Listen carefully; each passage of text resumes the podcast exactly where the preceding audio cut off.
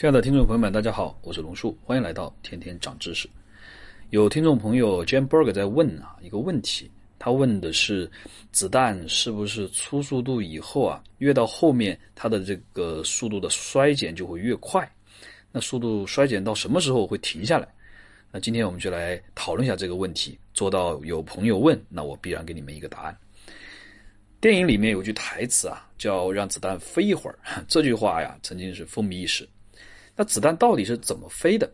这似乎是一个很傻的问题啊！因为学过高中物理的孩子们都会脱口而出道啊，抛物线呗。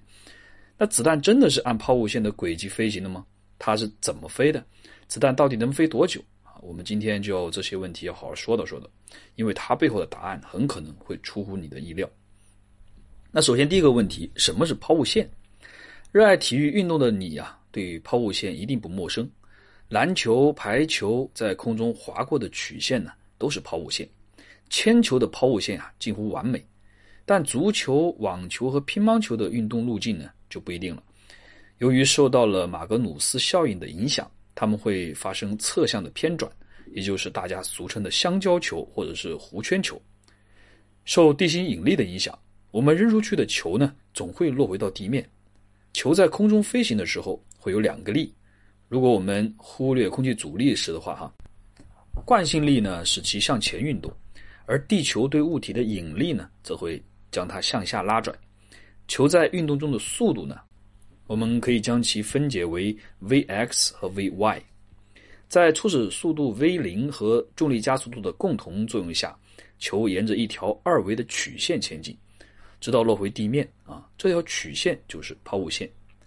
在物理上，完美抛物线可以分解为一个水平方向的匀速运动与垂直方向自由落体运动，这两个运动相互独立。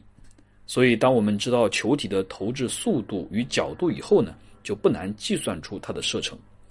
那子弹的飞行也是一样简单吗？No，No，No，并非如此哦，因为子弹的运动不是抛物线。无论我们在学习自由落体运动啊，还是在讲到抛物线运动的时候啊，都要反复强调一个非常重要的因素，那就是忽略空气阻力。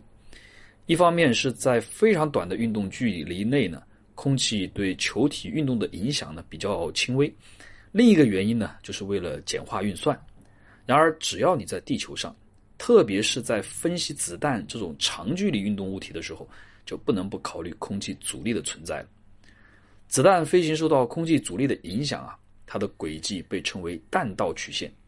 弹道曲线呢，是一开始平缓，越到后面越陡峭的复杂的曲线。我们再也不能套用抛物线的简单公式啊，去计算子弹复杂的飞行弹道了。那为什么会出现这种情况呢？这啊，先要归结于子弹的速度。你将手伸入水中，是几乎不会感觉到阻力的。当你的手在水中滑动呢，就会感觉到水在阻止手掌的前进了。手滑动的速度越快，受到水的阻力呢就越大。我们知道空气是流体，它和水呢有共同的特点，那就是粘滞力和拖拽力，这就是空气阻力。另外，空气还可以被压缩啊，在运动物体前方呢产生冲击波。这在一定的速度下也会影响物体的运动。空气阻力的大小受多种因素的影响，比如空气的密度、湿温度、运动物体表面的粗糙度、运动方向的投影面积以及物体运动的速度等等等等。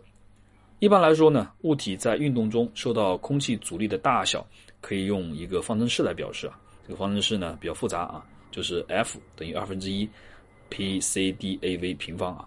从这个方程我们可以看出，子弹在飞行中受到的阻力大小呢，与它速度的平方呢成正比。子弹飞得越快，受到的阻力呢也会呈指数级别的放大。当然，方程中其他的元素也很重要，只是为了不让我们这个讲的太多啊，我们也不做重点介绍了。那第三个问题，子弹是怎么飞的？手枪的子弹呢，飞行距离短啊，为了保证更有效的杀伤目标呢，它被制成各种古怪的外形。空气阻力呢，并不是主要考虑的因素。步枪呢就不一样了，作为一种远距离杀伤武器的话，它的子弹需要最大限度的解决空气阻力的不利影响，同时呢还要兼顾准确和最大程度的杀伤效果。因此呢，步枪的弹头啊就需要格外的考虑空气动力学。它们大多都被设计成前端尖尖、后部扁平、剖面类似船的形状。为了使子弹具有更稳定的弹道啊，枪管里被用工具拉出了一道道的螺纹，称作来福线。这样，当子弹头被火药推动着在枪膛里前进的时候呢，来福线就会同时让它沿着轴线啊旋转起来。子弹通过来福线获得了沿轴线旋转的动能，它在空气中是像陀螺一样旋转着向前飞行的。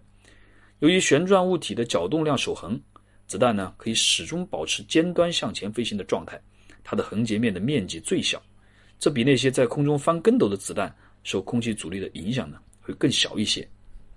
讲了这么多啊，终于来到一个最核心的问题了：子弹那到底能飞多久呢？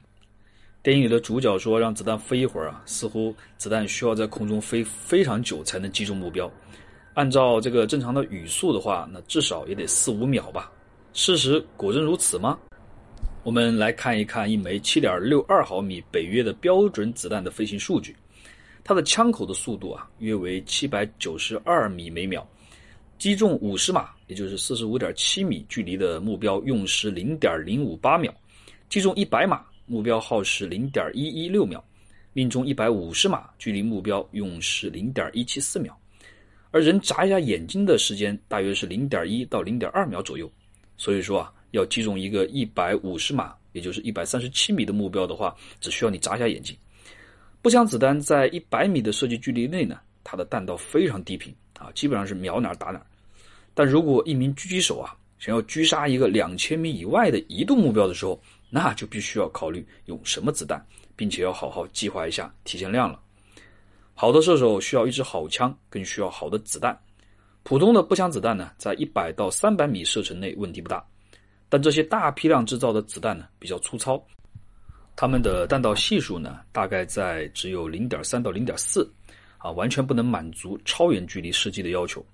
狙击手要求的弹道系数至少要在零点五到零点七，啊，少数定制的超高精度的狙击弹的弹道系数甚至高于一点零，比如 Lapa Sina GB 五二八十九点四四克。